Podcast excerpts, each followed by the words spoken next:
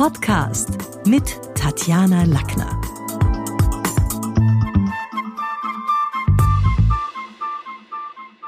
Heute geht's um verbales Charisma. Und da habe ich ganz, ganz viele Zuschriften bekommen. Das scheint wirklich ein Thema zu sein, das viele interessiert. Und gerne beleuchte ich es auch mal ein bisschen. Was heißt verbales Charisma? Ähm, unsere Stimmung, unser Klang, unsere Modulation transportiert natürlich eine Menge der Rededuktus. Also die Art und Weise, wie jemand spricht, ist auch was, was über die Persönlichkeit und den Charakter Auskunft gibt. Wohlfühlrhetoriker alleine schaffen noch keine Atmosphäre. Also nur jetzt es allen gut zu meinen und lieb zu meinen ist zwar angenehm im Umgang, aber es geht immer auch beim verbalen Charisma um Atmosphäre und Atmosphäre fällt nicht von den Wänden, das ist wirklich harte Arbeit und hat mit einigen Dingen zu tun. Auf der einen Seite mit der richtigen Aussprache. Das unterscheidet natürlich elegante Sprecher von den Ich red mal drauf los Typen. Was kann man bei der Aussprache beachten? Die Vokale sind super wichtig. A, I, I, U, U. Die Vokale sind die Melodie unserer Sprache. Sie, sie sind wie eine, wie eine Musik. Dazu gehören natürlich auch Zwielaute, also Doppelvokale in sogenannten Diphthongen. Wir haben im Deutschen davon drei, ein Au, ein Ei und ein Eu. Das ist wichtig, gerade in Österreich, in, im bayerischen Raum, auch in Teilen der Schweiz, dass man hier keine Verschleifungen hat. Also Österreicher, gerade im Osten Österreichs haben wir die Geschichte Baustelle Mäselmarkt, ja, also O, Ä, Ö. Das sollten schöne Aus, schöne Eis, die sollen schön klingen. Denn das hat natürlich, Stimme und Sprache haben immer auch was zu tun mit hm, Herkunft, Bildungsgrad, Milieu, da wird man einfach sofort eingeordnet, wie klingt jemand, ist das ein, ein Straßenjargon oder ist das irgendwie jemand, wo man sagt, oh wow, wie der seine Gedanken toll formuliert. Die, die Sprache ist die Kleidung der Gedanken und, und so wie wir das transportieren und so wie wir das präsentieren, glauben die Menschen natürlich auch, dass wir denken. Also es geht hier auf der einen Seite um die Aussprache, zu denen die Vokale zählen, aber auch die Konsonanten. Zum Beispiel P, T, und K. Die Konsonanten geben im Vergleich zu den Vokalen unserer Sprache die Struktur. Die sind wie die Knochen, wie das Skelett unserer Sprache, damit erzeugt man mehr Prägnanz. Und gemeinsam Vokale und Konsonanten liefern den Soundtrack zu unseren Aussagen. Da ist dann wirklich auch die gelungene Klangmelodie wie bei einer guten Filmmusik. Die Filmmusik erschlägt die Handlung nicht, sondern unterstützt die Dramaturgie und die einzelnen Szenen. Und genauso ist es mit der Stimmmodulation. Also wie setzt man die Stimme jetzt ein? Da gibt es so ein bisschen den Kniff von Betonungsebenen, also unterschiedliche Betonungsbereiche. Wenn ich Sachen höher spreche, manche Worte höher, dann werden sie natürlich eher wahrgenommen. Also am besten machen wir ein Beispiel. Der Beispielsatz heißt, du hast mich gefragt. Der Satz völlig ohne Betonung hat noch wenig Bedeutung. Das heißt, Betonung und Bedeutung hängen schon mal eng zusammen. Wenn wir nämlich jetzt das Du betonen und herausstreichen, dann klingt das schon mal ganz anders und klingt nach dem, nach dem Motto, du hast mich gefragt, nicht umgekehrt, weißt du nicht mehr.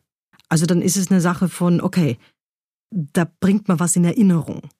Wogegen, wenn man das mich betont beim Satz Du hast mich gefragt, dann klingt's fast wie so ein versteckter Vorwurf. Du hast mich gefragt, dann beschwer dich nicht, wenn ich im Urlaub lieber ins Meer als in die Berge fahre. Und eine völlig andere Wendung nimmt die Textauflösung beim Betonen, wenn wir das Wort gefragt akzentuieren. Also Beispiel, du hast mich gefragt und ich habe sofort Ja gesagt. Wir feiern bestimmt eine tolle Hochzeit. Also drei völlig unterschiedliche Betonungsmöglichkeiten bei ein und demselben Satz. Fazit? Sprechtechnik ist mehr als nur Ausspracheregeln büffeln. Die Agogik muss auch stimmen. Die Agogik ist die Lehre vom Tempo, die Lehre vom richtigen Tempo und der Nuancierung. Ausgebildete Sprecher fangen auch die Botschaften ein, die hinter den Aussagesätzen steckt. Deswegen mein Coaching-Tipp. Erstens lächeln Sie beim nächsten Telefonat oder der nächsten Präsentation mal, denn man hört, man hört, ob jemand lächelt oder einfach nur so für sich redet. Gerade in Österreich und in Teilen der Schweiz sollten die Konsonanten noch besser betont werden, also wirklich PTK, damit wir nicht guten Tag haben. Und drittens die Modulation ist super wichtig. Da kann man wirklich hervorheben, was man sagen möchte, ohne zum singenden Sprecher zu werden. Das Coole ist, nur wenige Stunden Stimmtraining und Sprechtechnik lassen Sie sofort wirkungsvoller klingen und verbales Charisma bleibt kein Schlagwort mehr.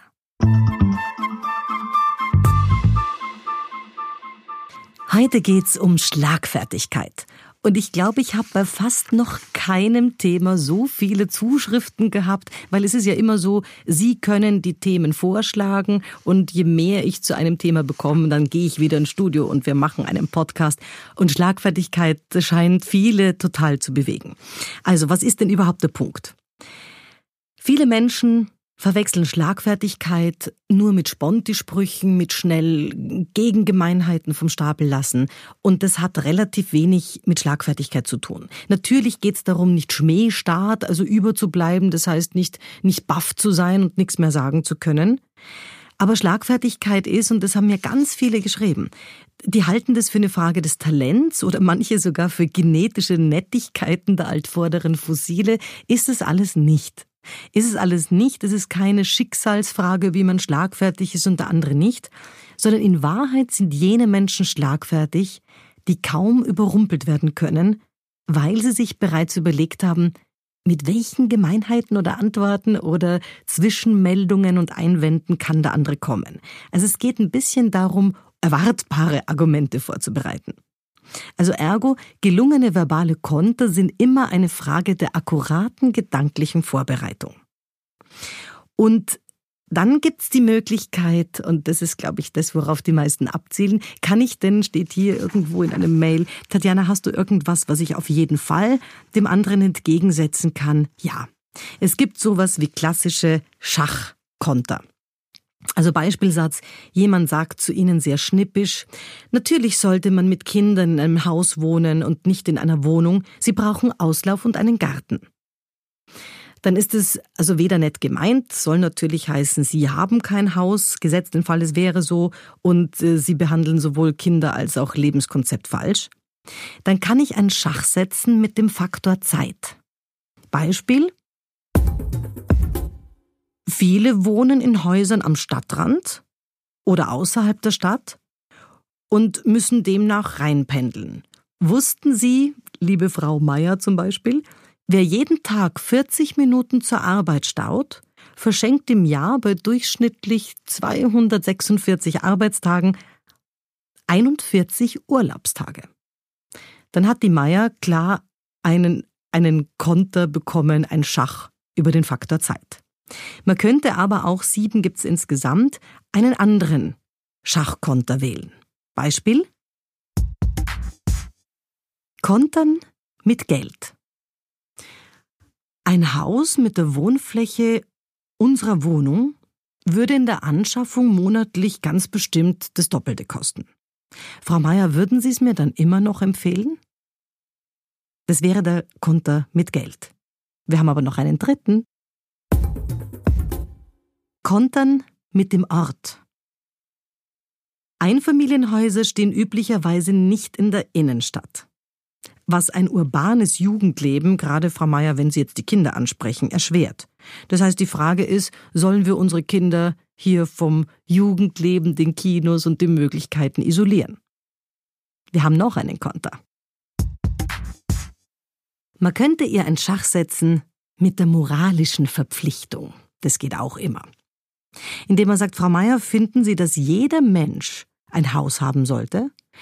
Bei sieben Milliarden Menschen wird sich das schwierig gestalten, wenn jeder Anspruch auf ein Haus erhebt. Und wir haben noch die Möglichkeit, ihr einen Schach zu setzen mit den gesellschaftlichen Auswirkungen. Also zum Beispiel, wenn Sie entgegnen, Bereits seit 2008 leben mehr Menschen in Städten als außerhalb. Der Grund für diese Landflucht sind vor allem die wirtschaftlichen Chancen. Frau Mayer, jetzt mal ganz ehrlich, lebe ich lieber am Land und dafür ohne Arbeitsplatz? Ich kann auch mit der eigenen Emotion kontern, indem Sie zum Beispiel sagen, ich persönlich habe im Haus meiner Eltern gewohnt und mich dort eigentlich nie sicher gefühlt, obwohl wir eine Alarmanlage hatten und zwei Hunde. Der nächste Nachbar war schließlich einen halben Kilometer weg. Also ich persönlich habe das damals nie mögen. Können Sie das nachempfinden, Frau Meier? Und der letzte Schachkonter, mit dem Sie in der Schlagfertigkeit immer, immer operieren können, ist der Imagefaktor. Also Beispiel. Frau Meier, aber ist die Fertigteil-Hausromantik der Vorstadt-Idylle hier nicht kulturell recht überschaubar. Also bedeutet, ich wohne in meiner hübschen Altbauwohnung, hab's nicht weit zu Theatern und Museen und vor meiner, vor meiner Wohnung stehen keine Gartenzwerge. Also all das sind Möglichkeiten, wie man schlagfertig reagieren kann. Aufpassen muss man, dass es nicht pumpig wird. Aufpassen muss man, dass es nicht zum Streit, zum Zoff führt. Und deswegen mein Fazit. Wir Menschen neigen dazu, anderen immer auf die gleiche Art und Weise zu kontern, zwischendurch mal die Denkrille zu wechseln und schlagfertig äh, auch mal andere Konter und Schachs auszuprobieren, ist sinnvoll. Deshalb mein Coaching-Tipp, analysieren Sie Ihr Gegenüber und überlegen Sie, mit welchem Schachkonter Sie am besten schlagfertig sein können. Es gibt Menschen, da geht's immer um Geld. Anderen geht's immer um die gesellschaftlichen Imagefaktoren. Dem dritten kommt man am besten bei über die moralische Verpflichtung. Probieren Sie es aus. Viele haben mir E-Mails geschrieben zum Thema Kränkungen. Ich habe hier eins von der Claudia, die schreibt, ich habe mich in der letzten Zeit extrem oft mit einer Mitarbeiterin gezofft und ich habe das Gefühl, sie ist gemein mir gegenüber. Der Herbert schreibt hier auch, seit seiner Scheidung hat er immer wieder mit Kränkungen zu tun. Ich habe mir gedacht, okay, ich beleuchte es mir aus der Kommunikation, denn Worte und Taten sind Waffen. Und viele von, von uns kennen natürlich den gemeinen Schmerz, wenn uns die Kehle zugeschnürt wird und wir kaum noch Luft bekommen und wenn es dabei auch im Ego sticht.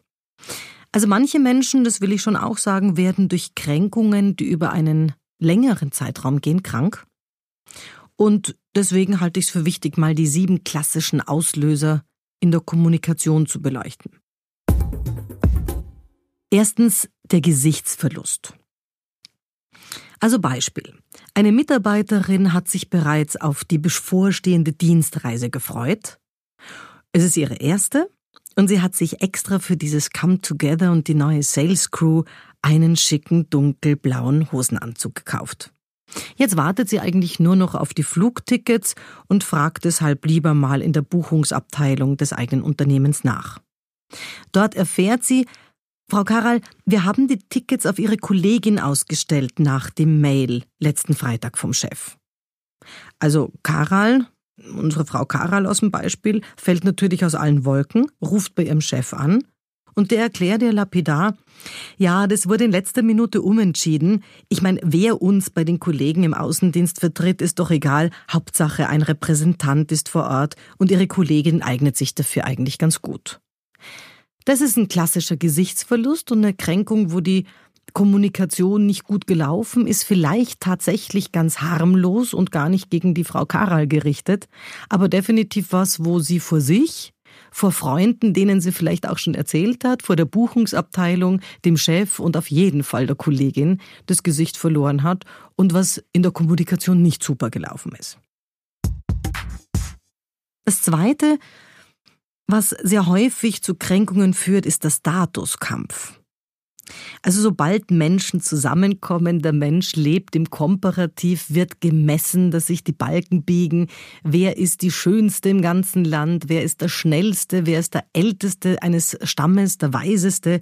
Und da geht's natürlich in der heutigen Zeit nicht mehr darum, wer im Stamm der Älteste ist, sondern wer hat das vollere Konto, das bessere Leben, die erfolgreicheren Kinder oder das leichtere Schicksal gerade haben Elemente werden hier sehr gerne genommen, um zu messen, also Geld haben, eine Yacht haben, Einfluss haben. Es geht weniger oder selten um Designsaspekte, gebildet sein, sich mit Kunst auskennen, kultiviert oder gesund sein. Es lassen sich halt haben Dinge meistens besser messen oder besser vergleichen. Und da geht's dann bei diesen Messaktionen auch immer darum, wer ist der Ober und wer ist der Unter. Also wie viele Kinder hat der eine, wie viel Budget verantwortet der Kollege, wie viele Mitarbeiter sind ihm unterstellt. Und das hört man zum Teil sogar, wenn Menschen sich unterhalten, was dann kein netter Business Smalltalk ist. Das hört man dann sogar in Sätzen wie, na gut, ähm, da habe ich in meinem letzten Job schon mehr Budget verwaltet als du. Also wirkliche Prallereien wie im Kindergarten poppen da auf. Oder der andere sagt, das mag ja sein, aber du führst heute in direkter Linie nur drei Mitarbeiter, während an mich zwölf reporten. Das sind Beispiele für Statuskämpfe. Aber es gibt noch mehr. Der wunde Punkt. Wer den wunden Punkt des anderen erwischt und auf den zielt, der trifft natürlich immer auch eine seelische oder körperliche Schwachstelle. Also machen wir ein Beispiel. Simone weiß, dass sie kein makelloses Gebiss hat. Sie bekam schon als Kind eine Zahnspange und hat irgendwie jahrelang unter der Zahnstellung gelitten, die über die Jahre dann auch wieder unregelmäßig wurde. Jetzt heute Abend will sie ganz besonders hübsch aussehen. Es ist schließlich ihr 40. Geburtstag. Sie trägt ein schönes, langes Kleid, tolles Make-up und einen dunkelroten Lippenstift. Ihr Mann ist begeistert und stolz auf sie und unter den Gästen befindet sich aber auch Simones missgünstige Schwägerin, die da flötet. Hübsch, hübsch, liebes Geburtstagskind. Nur der Lippenstift tut dir wirklich keinen Gefallen, der lässt deine Zähne gelb aussehen. Autsch. Ist natürlich was, was Simone getroffen hat, was einen wunden Punkt bei ihr getroffen hat und was ganz klar zu einer Kränkung führt. Also der wunde Punkt. Wir haben aber noch ein paar. Viertens der Gruppendruck. Auf andere Menschen Druck auszuüben und Stimmung zu machen in einem Team zum Beispiel und Einzelne zu mobilisieren, kann zum Mobbing führen. Also wenn dann so Sätze kommen wie äh, ich weiß nicht, wie ihr das seht im Meeting, aber ich finde, äh, Clemens, du solltest dich bei uns allen entschuldigen. Dann ist es so ein bisschen was, wo, wo Gruppe und Druck und ähm, hier natürlich auch Politik gemacht wird mit Mehrheitsmeinungen. Also grundsätzlich ist es ja naheliegend, sich durch Mehrheiten in einem Raum auch größeren Einfluss zu verschaffen. Das ist ja grundsätzlich nicht verboten. Lobbying, Parlamentsarbeit beispielsweise bauen genau auf solchen Mechanismen auf. Bei, bei Gericht sollen die Geschworenen einheitlich entscheiden. Aber es ist schon auch immer eine Gratwanderung zwischen sinnvollen Mehrheitsentscheidungen und Gruppendruck, der ganz bewusst gegen einen Einzelnen ausgeübt wird. Wir haben noch was, nämlich die Wenn-Dann-Schere. Das Wenn-Dann-Spielchen kennen viele, die selber Kinder haben aus der Erziehung. Also wenn du jetzt deine Hausübungen nicht machst, dann äh, diese, diese Geschichte immer auch ein bisschen zu drohen mit dem Dann ist ganz bestimmt was, was bei Menschen zu Kränkungen führen kann und ist nicht nur was, was bei Kindern vorkommt, sondern auch im Business. Beispiel, wenn Sie, Frau, hm, Frau Helga, heute keine Überstunden machen, dann werde ich beim nächsten Urlaubsgesuch ganz bestimmt nicht mehr so kulant sein. Also wenn das der Chef sagt, kann es ja sein, dass er recht hat, aber trotzdem ist es ein Wenn-Dann-Spielchen. Und es hat natürlich schon ein bisschen eine Form von sanfter Erpressung oder in die Enge getrieben werden, sich bevormunden lassen. Also ich kann mir gut vorstellen, dass die Frau Helger bei dieser Quid pro quo Taktik jetzt nicht unbedingt das Gefühl hat, das Gesprächsklima hat sich verbessert. Zwei Punkte haben wir noch. Brüskieren. Die Brüskierer sind weltweit auf dem Vormarsch, nicht nur in politischen Fraktionen, in, in Ländern an der Spitze, in Unternehmen an der Spitze. Also wenn Trump zum Beispiel gesagt hat, der Raketenmann ist auf einer Selbstmordmission und damit Nordkoreas ähm, Chef gemeint hat und mit einem Angriff gedroht hat, dann ist es natürlich die Hochkonjunktur des Brüskierens, was viele internationale Beobachter dann wieder besorgt hat und was die dann wieder natürlich kommentiert haben.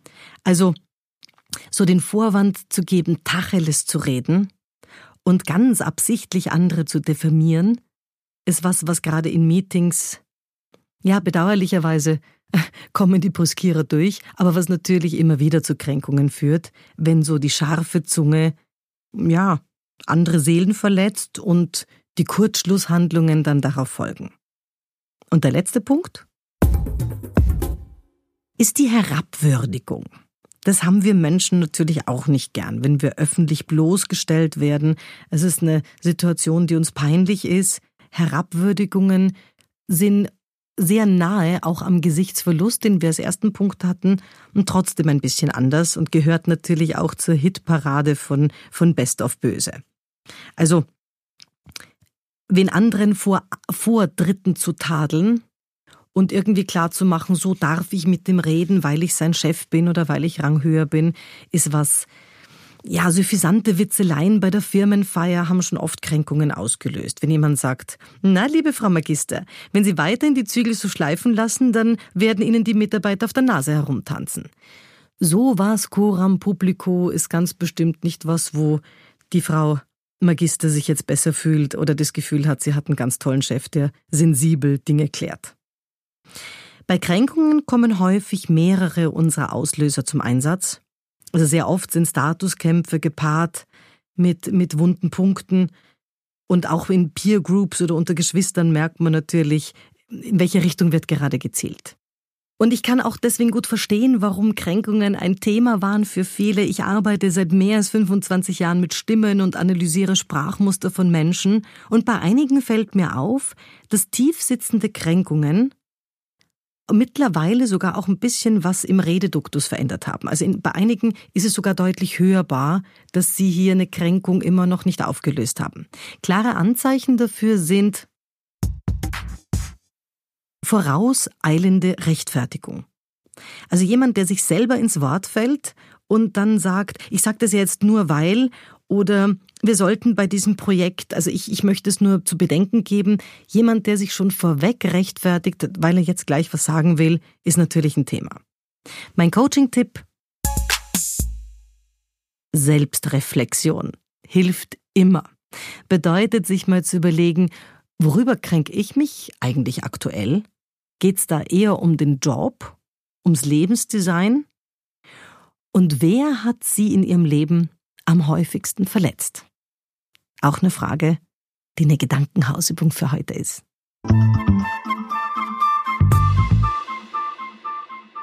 Also das Erste, was Profisprecher neben der Atemtechnik und der Sprechtechnik bei uns in der Schule des Sprechens lernen, ist natürlich mit der Stimme Atmosphäre zu schaffen.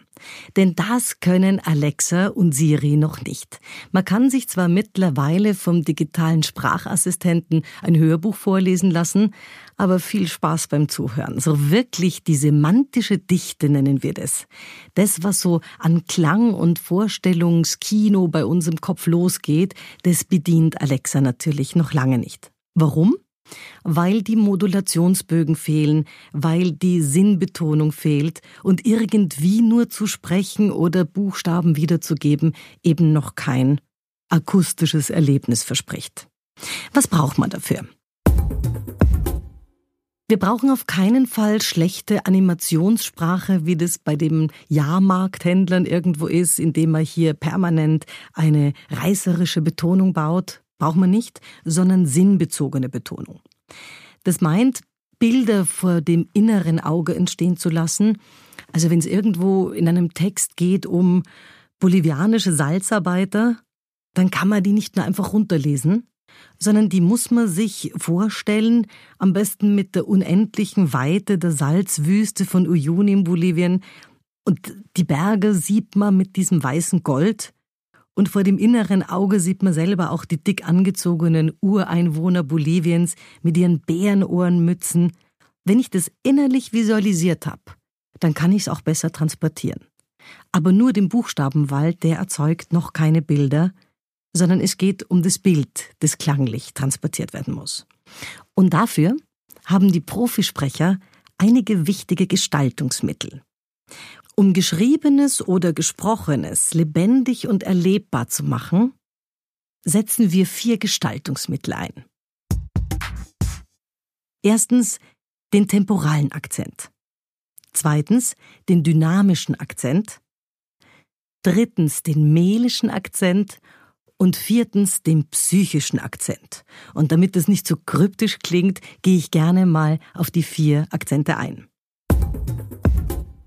Der temporale Akzent, wie der Name schon sagt, hat mit der zeitlichen Gliederung zu tun. Die zeitliche Gliederung, das sind Pausen, Sinnpausen, wo der Redefluss eingeteilt wird, Raffen und Dehnen von Wörtern, was auch manchmal so eine andere Dramaturgie bringt.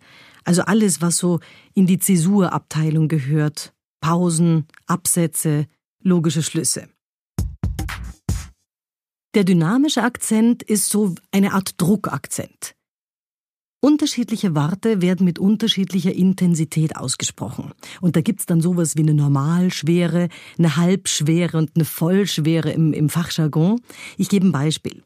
Wenn jemand äh, als Reaktion sagt, nein, Erich ist Glasbläsermeister, dann hat Glas die Vollschwere, da ist die Vollbetonung drauf von diesen drei Silben. Er ist eben kein, kein, kein Schuhmachermeister, sondern Glasbläsermeister. Meister hat die Halbschwere, weil er ist eben kein Lehrling oder Geselle, sondern er ist schon Meister. Und Bläser ist Normalschwere. Also jemand sagt, nein, Erich ist Glasbläsermeister. Glas hat die stärkste Intensität und Meister die Halbschwere. Und natürlich spielen die zusammen der dynamische und der temporale Akzent und das alles miteinander erzeugt sowas wie die semantische Dichte. Wäre aber noch gar nichts ohne den melischen Akzent. Mehlig, da steckt das Wort Melodie drinnen, also die Melodie und der Tonfall ist natürlich gerade bei, bei Präsentationen die halbe Miete. Also, wenn, ob mir jetzt jemanden kumpelhaft ironisch einen Satz ins Gesicht schleudert wie, hm, du bist ein feiner Freund. Oder ob man in inniger Dankbarkeit für eine Hilfeleistung dem anderen die Hand reicht und sagt, du bist ein feiner Freund. Da macht es natürlich einen Unterschied. Da merkt man schon in der Art, wie gesprochen wird. Ist es zynisch, ehrlich, witzeln, sachlich? Wie ist es gemeint? Und der letzte war der psychische Akzent. Der beschreibt die eigene Sprechsituation. Und das ist gerade bei Vorträgen wichtig, denn immer, immer häufiger verwenden Menschen Storytelling-Elemente. Sie erzählen also von einer Begebenheit. Die Amerikaner haben das vor vielen Jahren aufgebracht und sind also auch große Meister im Storytelling. Aber das funktioniert natürlich nur dann, wenn die geschilderte Situation, wenn jemand sagt, ah, da ist er dann dem Bus nachgelaufen, war völlig gehetzt, wenn er da auch in dieser Sprechsituation die nötigen psychischen Akzent einbaut. Denn wenn jemand gehetzt und nervös ist, muss er das anders interpretierend erzählen, als wenn er einfach nur seinen Vortrag weiterhält. Man muss also hören, wo ist jetzt dieses narrative Element, dieses Storytelling-Element, wo greift es? Ein Wissenschaftler braucht eine andere Akzentuierung als der Showmaster. Ich muss auch wissen, was ist meine Redesituation? Bin ich da jetzt ein Kamingast? Bin ich da als Experte geladen? Also welche Rolle habe ich hier letztlich auch zu erfüllen? Insgesamt kann man sagen, dass die semantische Dichte aus ganz, ganz vielen Ingredienzien besteht, die mit Tonfall und mit, mit Musik und mit Aussprache zu tun haben. Das Fazit also, Pausen alleine, verschiedene Gestaltungsmittel, Redefluss, das alles zusammen ist das, was uns Menschen zum Glück durch die semantische Dichte noch lange von den digitalen Sprachassistenten wie Alexa und Siri unterscheiden wird. Denn die sind beim Geschichtenerzählen wirklich noch recht hölzern. Also der Erfolgsfaktor für gute Redner ist richtige Modulation, Rhythmus und deswegen mein Coaching-Tipp für Sie. Probieren Sie es bei der nächsten Präsentation mal aus. Stellen Sie Ihre, stellen Sie sich ein imaginäres Publikum vor und versuchen Sie mal für die einen völlig anderen Soundtrack, völlig andere Modulation, letztlich auch eine völlig andere Situation zu bauen. Wir brauchen für zahlungswillige Kunden eine andere Atmosphäre als für ein imaginäres Fachpublikum. Und das kann man auf Smartphone aufnehmen und sich selber mal anhören und schauen, stimmt die semantische Dichte, stimmt mein Soundtrack mit der Zielgruppe, die ich bespielen will, überein.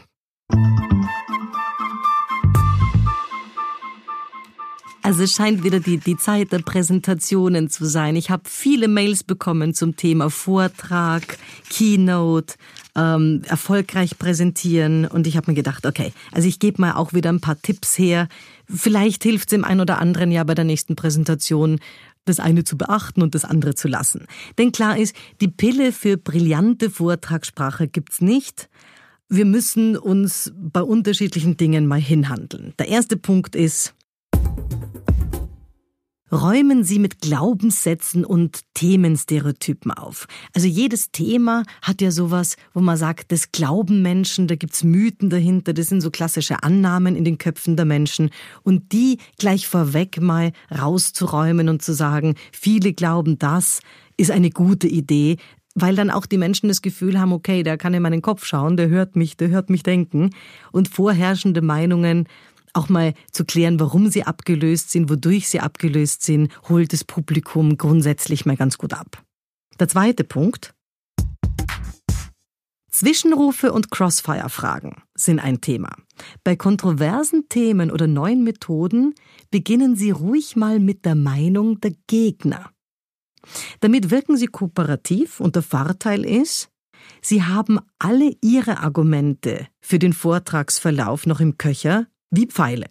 Also man kann durchaus mal starten mit, okay, untersuchen wir mal ein Argument, das Kritiker gerne verwenden und dann fasst man das kurz zusammen und erklärt, warum das eben Unsinn ist, warum man da längst Gegenargumente hat, äh, wie man die auch darstellen kann, konstruktivere Vorschläge hat oder andere Alternativen kennt als die potenziellen Kritiker. Wir haben noch weitere Themen. Ganz wichtig für jede Präsentation ist kurze statt lange Warte. Lange Warte schrecken Zuhörer ab. Also es gibt so Wörter wie Machbarkeitsstudie. Da entsteht weder ein Bild noch kann man sich das Wort merken. Also je einfacher die Sprache, und das heißt jetzt nicht, dass das Niveau einfach sein muss, aber je kürzer die Wörter, umso besser kann man irgendwie, gerade wenn was länger dauert, als eine Viertelstunde zuhören. Weg mit rhetorischen Variablen. Variable waren schon in der Schulzeit Platzhalter. Wir haben ganze Klassen lang gerechnet mit X und Y. Warum? Weil A und B die Konstanten waren. Also Platzhalter wie irgendwie in diesem Bereich. Also lauter so Dinge, die nichts aussagen. Ich, ich versuche mal irgendwie ein Beispiel aufzuknacken. Jemand sagt, irgendwie sollten wir langsam schauen, dass wir in diesem Bereich für Verbesserungen sorgen. Da ist so gut wie jedes Wort eine Variable, ein Platzhalter. Irgendwie, ja wie genau? Sollten wir, ja sollen wir oder was? Wir, wer ist jetzt wir genau? Langsam, langsam schauen, langsam ab wann? Das Wir in diesem Bereich, wer ist in dem Fall jetzt wieder wir und in diesem Bereich wo konkret für Verbesserungen sorgen? Welche Maßnahmen müssen getroffen werden? Messbar? Also ein Satz mit sieben Variablen und auch noch einem Konjunktiv, das ist ganz bestimmt nichts, was gute Vortragssprache ausmacht. Aber wir haben noch einige Punkte. Stellen Sie unbedingt Relationen her. Relationen sind Verhältnisse zwischen Dingen, Personen, Zusammenhängen. Also es geht gerade im Vortrag immer um Text, Subtext und Kontext.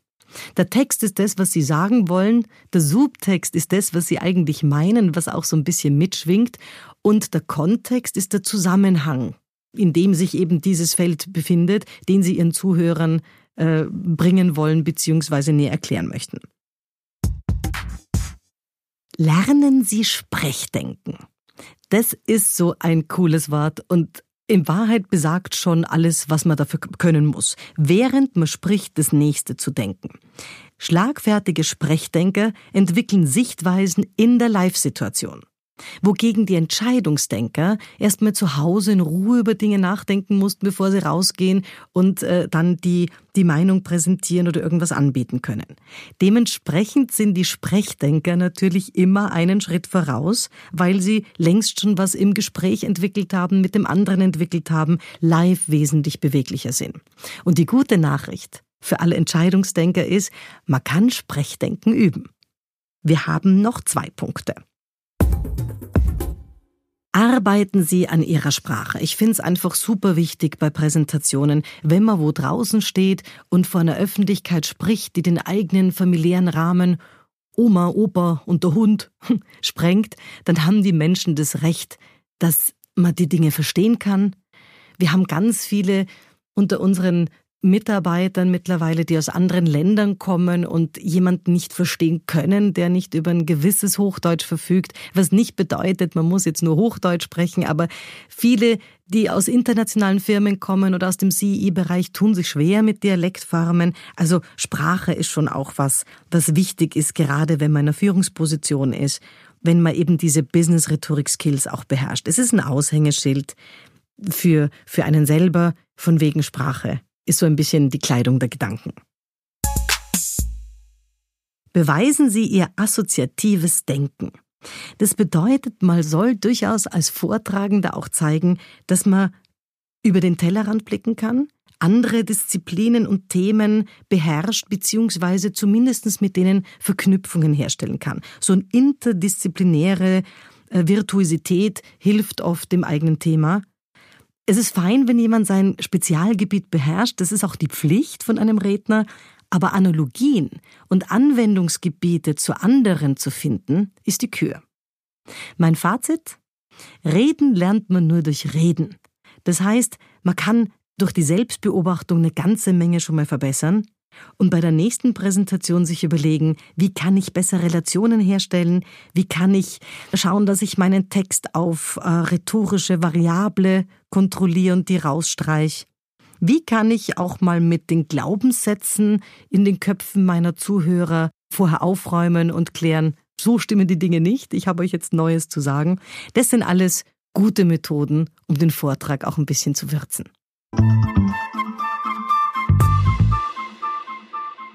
Heute geht es um den Unterschied zwischen Smalltalk und Business Smalltalk.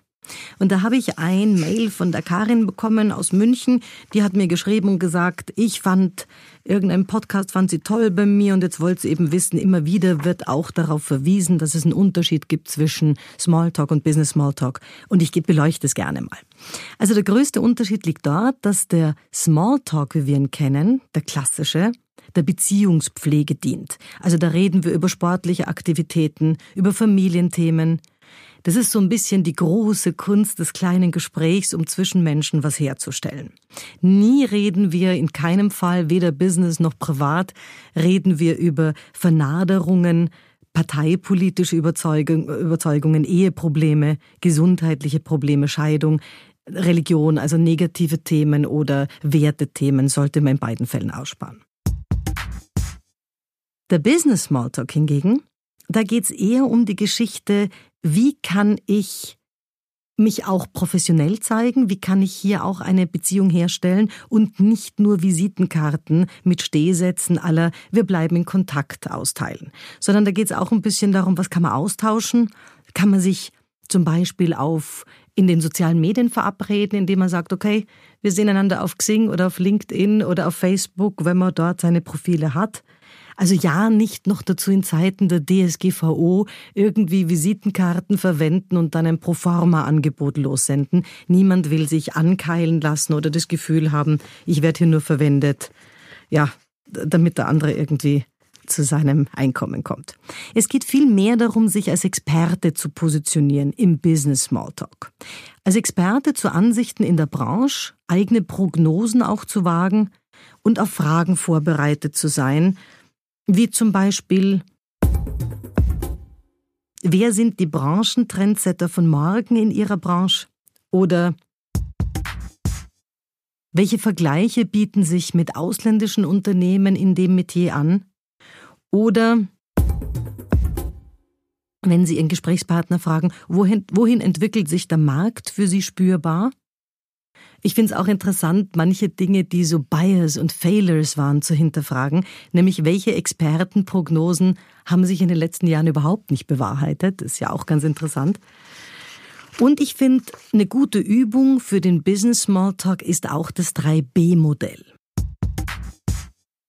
Also beim 3B-Modell brauchen wir die Beantwortung, die Begründung und ein Beispiel. Und das mache ich jetzt gleich mal an einem Beispiel fest. Wenn jemand Sie fragt, mit welchen Problemen haben Sie sich in Ihrer Branche derzeit zu plagen? Und Sie antworten dann zum Beispiel, ich glaube, jetzt kommt Ihre Beantwortung, das erste B, dass die digitale Transformation gerade im Sales eine riesige Veränderung bringen wird, weil, jetzt kommt Ihre Begründung, das zweite B, heute bereits Chatbots für Kundenanfragen weltweit erfolgreich eingesetzt sind. Ich selbst war beispielsweise beeindruckt von Mildred,